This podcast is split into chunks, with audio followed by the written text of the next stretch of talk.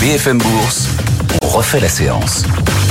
Grâce ce soir à Eric Lewin, rédacteur en chef de publications Agora. Bonsoir Eric. Bonsoir mon cher Guillaume. Bienvenue. On va parler des marchés, des 8000 points plus très loin sur le CAC 40, mais vous vouliez d'abord, d'abord Eric, pousser un coup de gueule.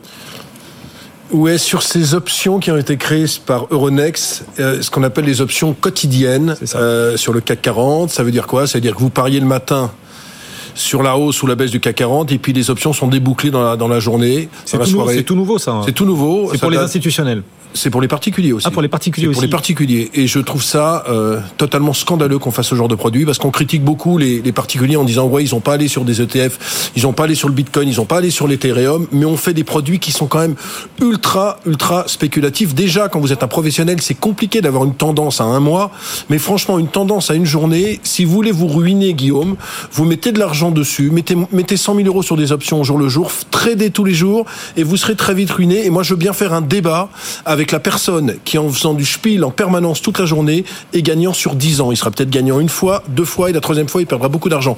Donc je ne vois pas, je ne vois pas pourquoi on encourage des particuliers à, aller sur ce genre de produit qui s'apparente pour moi à du casino. C'est-à-dire qu'il faut mieux aller au casino d'Anguin ou au casino de Deauville. En plus c'est beaucoup plus sympa d'aller au Royal de Deauville. Vous allez au Royal de Deauville, vous jouez tous les soirs le noir et le rouge et vous repartez. Mais franchement c'est un scandale. Attention le casino c'est péri, c'est glissant aussi. Non mais c'est scandaleux. Non mais attendez c'est scandaleux qu'on dise oui il nous faut des particuliers à la bourse, il faut évangéliser un peu l'actionnariat populaire et qu'on fasse ce genre de ce genre de stupidité.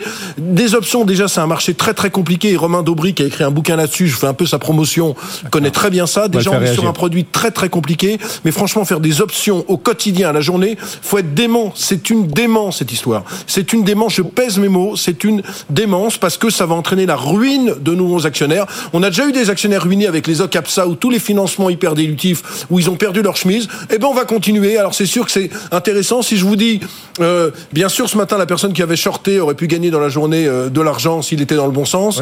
Ok, ça peut inciter certaines personnes. Mais franchement, moi, je suis contre ce genre de produit. Et aux États-Unis, on l'a vu, c'est des produits qui ont été lancés. Il y a beaucoup de gens qui se ruinent. Mais comme de, de, de plus en plus, il y a des gens qui veulent faire de la bourse, ils arrivent sur le marché et puis ils se ruinent. Donc, arrêtons ce genre de produit. Franchement, pourquoi ils lancent ça Pourquoi ils lancent ça Euronext C'est plus de liquidité. À mon avis, pour, pour amener un petit peu de liquidité, pour amener peut-être un petit peu de liquidité. Ça couvre des actions aussi. Enfin, ça, oui, ça couvre des actions. Enfin, je vais vous dire, la couverture d'actions, c'est très intéressant si vous la faites à long terme. Si vous achetez du Stellantis aujourd'hui, que vous couvriez contre la baisse de Stellantis en ayant des options de vente ou en vendant des calls en face, je ne veux pas rentrer trop technique, d'accord, mais enfin à la journée, se couvrir à la journée, franchement, c'est du grand foutage de gueule. Et je pèse mes mots. C'est dit. Romain, Romain, justement, spécialiste des options. Quel regard vous portez sur euh, ce choix d'Euronext, effectivement, de proposer désormais euh, sur les marchés Euronext euh, des options un jour, sur des options quotidiennes, mais sur un à cinq jours, hein, pour être très précis. On peut faire prendre des options quotidiennes sur un à cinq jours sur les grandes valeurs du CAC. Voilà. Qu'est-ce, quel regard est-ce que vous portez dessus? Est-ce que vous partagez la, la vie critique d'Eric Lewin ce soir, Romain?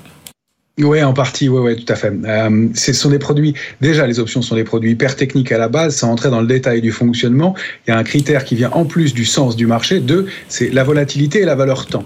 Donc ces marchés-là qui sont par définition, des options sur une seule journée sont pour des ultra professionnels.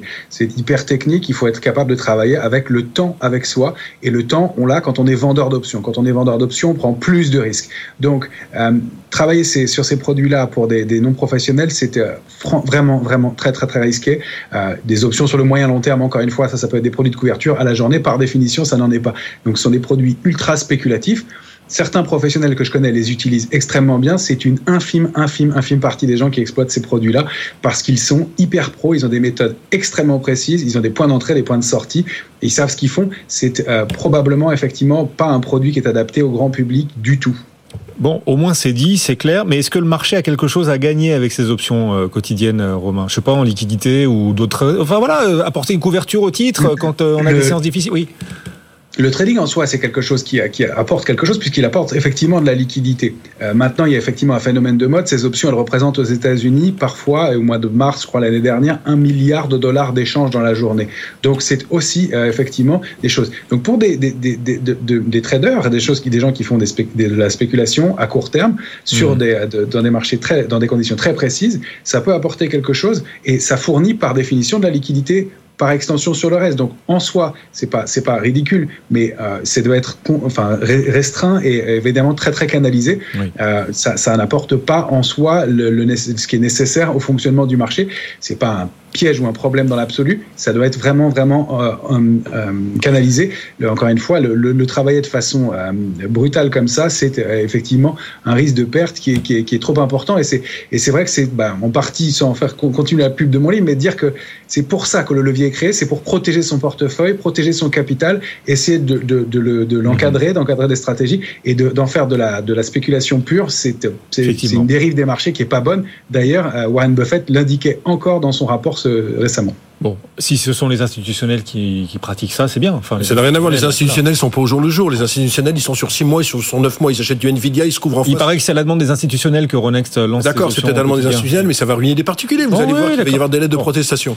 Ils sont pas contents. Ils ont peut-être raison. Eric Lewin, Romain Daubry nous accompagnent ce soir. On va débriefer cette séance, messieurs. Et on s'éloigne finalement des 8000 points. Pas beaucoup. On perd à peine ce soir sur le CAC 0,4%. Eric, les 8000, la question n'est pas de savoir si on les atteindra, mais quand on les atteindra, c'est plutôt. Bon, écoutez, je sais pas, on a eu des bons résultats, on a eu une bonne séquence de résultats. Euh, en, il faut noter que sur les 70% de résultats qui sont sortis en France est plutôt nettement supérieur aux attentes, avec euh, de la politique de rachat d'actions, hein, Stellantis 3 milliards, des dividendes en forte hausse, de l'intelligence artificielle qui va bien. Maintenant, le juge de paix, c'est quoi? C'est deux chiffres cette semaine.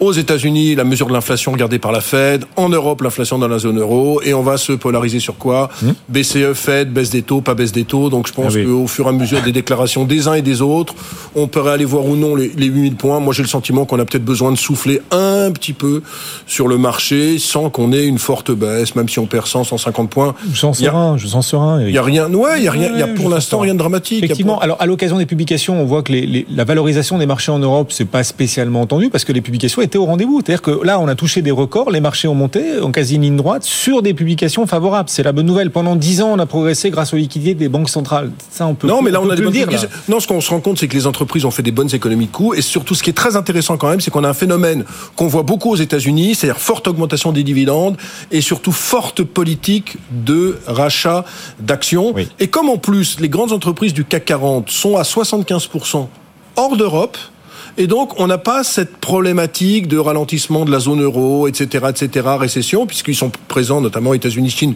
Je vais pas faire un laïus là-dessus. Donc, finalement, oui, bonne publication des résultats.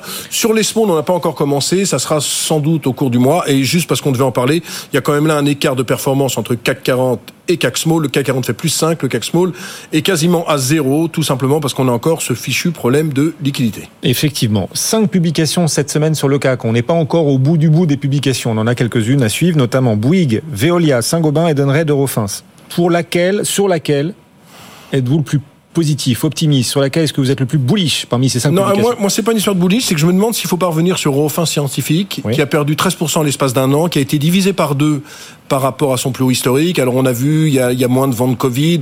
J'ai vu sur les sur les neuf premiers mois de l'année, je crois que la, vente dans la vente de Covid, de tests Covid est passée de 540 millions à 20 millions d'euros en l'espace d'un an. Donc c'est vrai qu'il y a un problématique de Covid. Il faut rattraper le chiffre d'affaires qu'ils n'ont pas.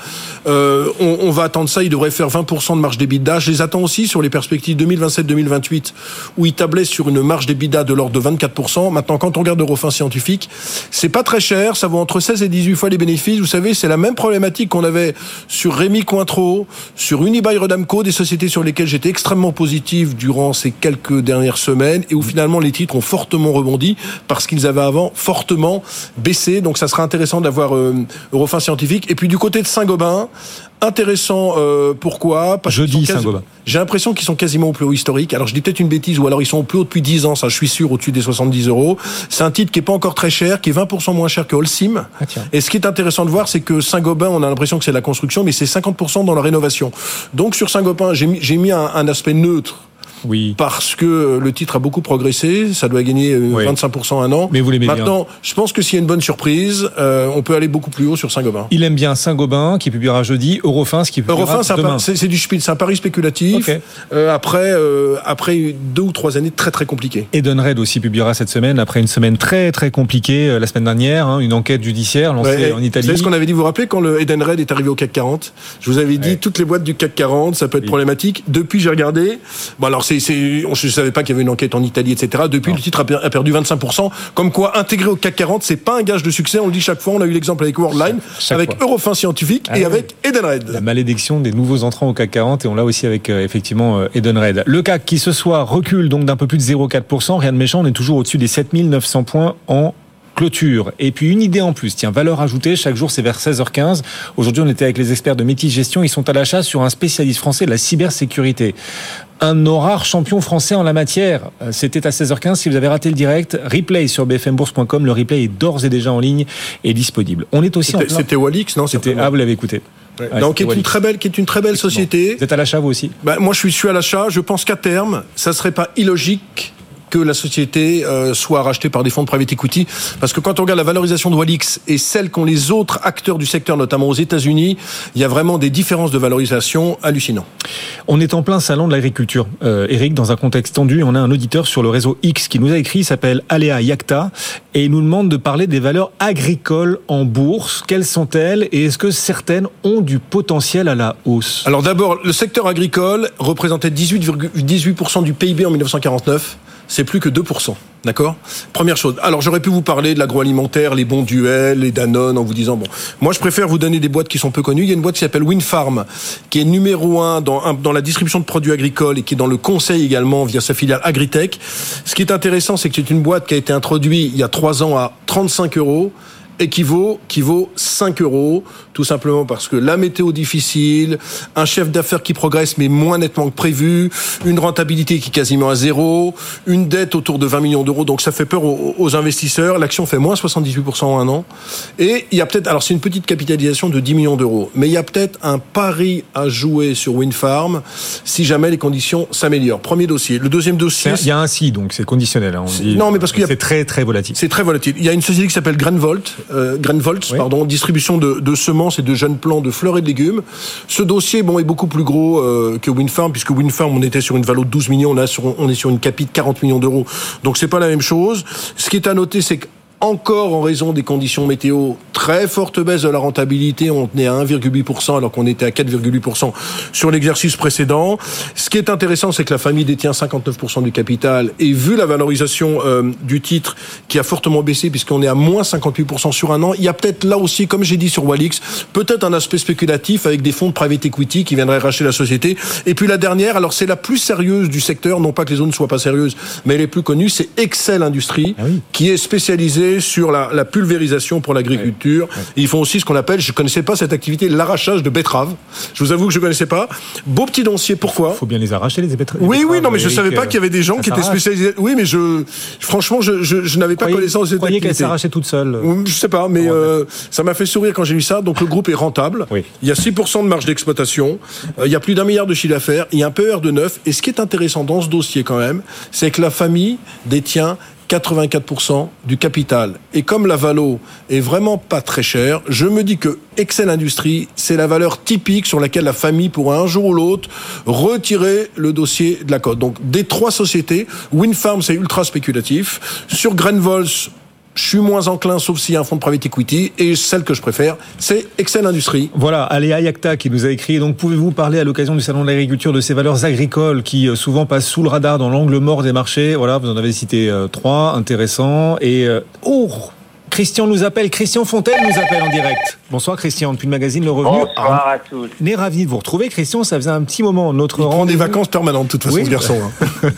c'est ça la presse, c'est ça la presse, il doit avoir 12 ou 13 semaines. Ça faisait quelques semaines qu'on s'était plus parlé Christian. On est ravi de vous retrouver depuis les bureaux du magazine Le Revenu. Christian qui va répondre à cette question d'Alexandre, un de nos auditeurs et un lecteur du magazine Le Revenu. Faut-il, nous demande Alexandre, faut-il détenir ses actions au porteur ou au nominatif Christian? Alors c'est une, une, très bonne question euh, Alexandre. C'est vrai que le, le mode de détention euh, classique, c'est le mode de détention porteur. Donc là, vous, détenez votre compte titre ou votre PEA auprès de, de votre intermédiaire financier habituel, que ce soit une banque à réseau, un, e-broker ou un, établissement 100% en ligne. Et donc la, la tarification, notamment des, frais de courtage, des frais de gestion, droits de garde, etc., ben, ça dépend euh, de votre intermédiaire. Alors l'atout de ce type de mode de détention, c'est que c'est le mode de détention classique. Vous n'êtes pas dépaysé, vous savez faire. Les limites, c'est que pour un certain nombre d'actions qui euh, vous ne pouvez pas profiter euh, de, de primes de fidélité qui sont accordées aux actionnaires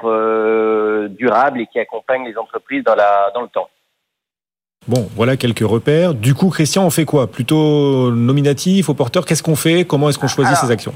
Ben, si, si, vous voulez profiter de ces, de ces fameux avantages, notamment d'une majoration euh, de, des dividendes qui vont être euh, donc versés là au cours du, du, printemps, voire des actions gratuites distribuées par certaines, certains émetteurs, ben il faut passer ce qu'on appelle au nominatif pur ou au nominatif administré, c'est-à-dire en fait il faut que euh, vous soyez connu et que votre nom soit clairement identifié par par l'émetteur. Alors il y a certains certaines entreprises qui offrent des avantages très significatifs si vous détenez vos titres au, nominatif pur ou administré. Ben, je pense il y a euh, Total Energy de mémoire, AXA, LVMH, mais il y a euh, L'Oréal aussi, mais il y a surtout donc Air Liquide, c'est la, la valeur, euh, le chimiste français qui a fait le buzz la semaine dernière sur, sur les marchés, titre entre guillemets de père de famille, mais qui a quand même progressé de plus de 10% la semaine dernière.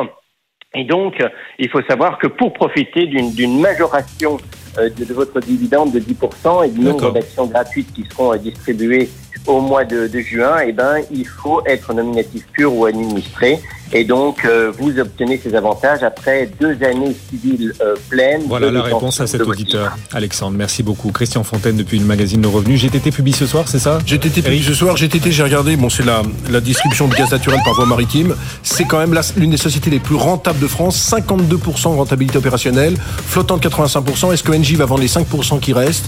Et c'est un dossier qui, pour moi, si les résultats sont bons, ils sont pas encore publiés, je regardais sur mon écran, a une belle marge de progression à 18 fois les bénéfices. Bah, vous faites plaisir à l'un de nos auditeurs et téléspectateurs qui voulait justement que vous nous parliez un peu de GTT qui doit publier dans la soirée Colibrit 8. C'est Vous avez vu, on a eu raison avec euh, cet affreux Christian Fontaine qui monopolise euh, la parole de plus en plus. Eric Lewin, les publications Agora. Merci beaucoup Eric d'être passé nous voir.